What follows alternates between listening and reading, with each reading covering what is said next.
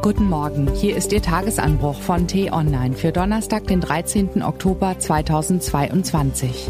Was heute wichtig ist. Der Staatsterrorist. Der russische Raketenterror und die nukleare Erpressung zeigen, wie sehr Wladimir Putin mit dem Rücken zur Wand steht. Geschrieben von Daniel Mützel, Politikredakteur bei T-Online am Mikrofon ist Ibi Strübing. Man kann erahnen, der Mann in Moskau tobt. Drei Wellen Feuer und Vernichtung schickte der Kreml Anfang der Woche auf Kiew, Lviv und andere Orte. Die größte russische Luftoperation seit Kriegsbeginn.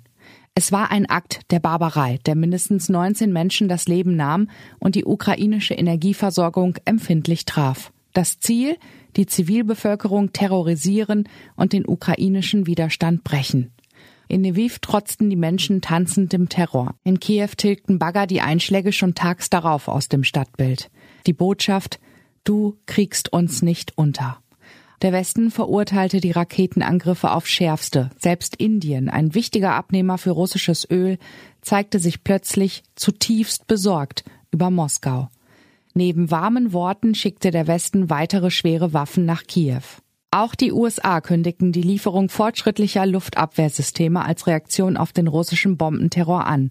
Wenn Putin Pech hat, könnte die Ukraine bald auf dem effektivsten Luftverteidigungssystem Europas sitzen. Putin, so scheint es, hat sich ein weiteres Mal verkalkuliert. Der Kreml-Despot wollte Vergeltung für den empfindlichen Schlag auf eine wichtige Versorgungslinie der russischen Armee.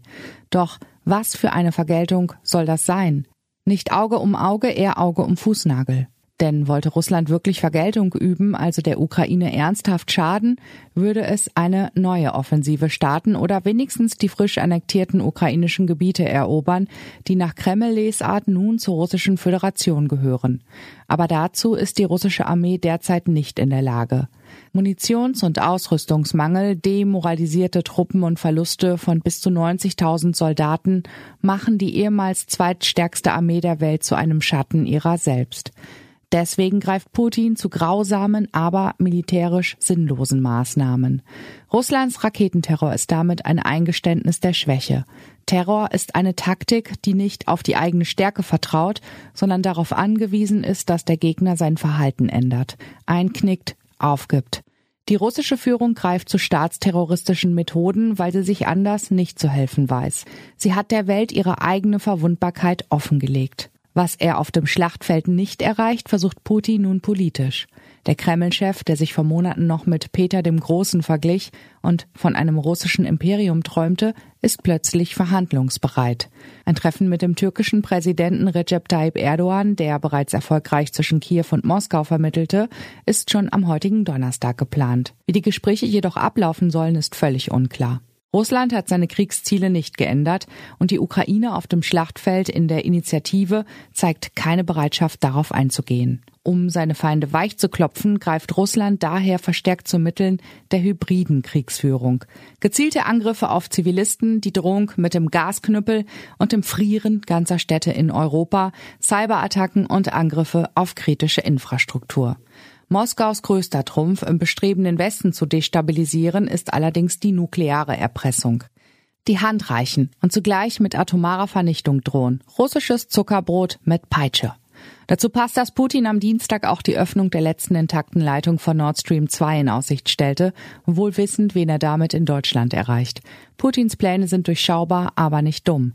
Denn er registriert Bewegung im politischen Diskurs im Westen. In Deutschland, aber auch in den USA fordern immer mehr Menschen, der Westen solle den ukrainischen Präsidenten Volodymyr Zelensky zu Verhandlungen drängen.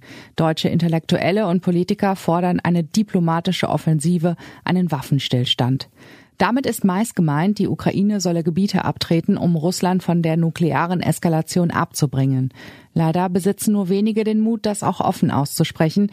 Man versteckt sich lieber hinter der Losung Waffenstillstand jetzt.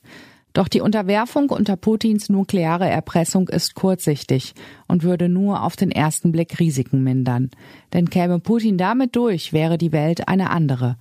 Dann hätte sich ein Aggressor mittels nuklearer Erpressung fremdes Staatsgebiet einverleibt, belohnt mit dem Stempel internationaler Anerkennung. Das Signal wäre verheerend. Plötzlich dürften sich auch andere Atommächte dazu ermutigt fühlen, ihre Grenzen zu Lasten ihrer Nachbarn auszudehnen. Die Welt wäre ein sehr viel gefährlicherer Ort. Ein dunkles Zeitalter würde anbrechen, in dem Autokraten mit dem roten Knopf drohen, um kleinere Staaten zu zerdrücken oder sich anderweitig Vorteile zu verschaffen. Wer angesichts von Putins Atomdrohung jetzt ein Zugehen auf Russland fordert, sollte sich dessen bewusst sein. Was heute wichtig ist.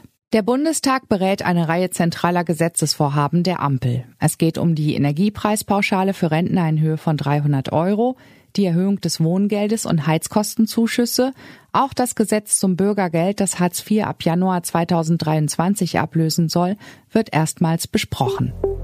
Vier Tage nach der Landtagswahl in Niedersachsen starten Sozialdemokraten und Grüne Gespräche zur möglichen Regierungsbildung. Die US-Marine hält gemeinsame Militärübungen mit den philippinischen Seestreitkräften im südchinesischen Meer. Der philippinische Präsident Ferdinand Marcos lobte das Manöver als Beitrag zum Frieden in der Region. Das war der T-Online-Tagesanbruch, produziert vom Podcast Radio Detektor FM. Immer um kurz nach sechs am Morgen zum Start in den Tag, auch am Wochenende.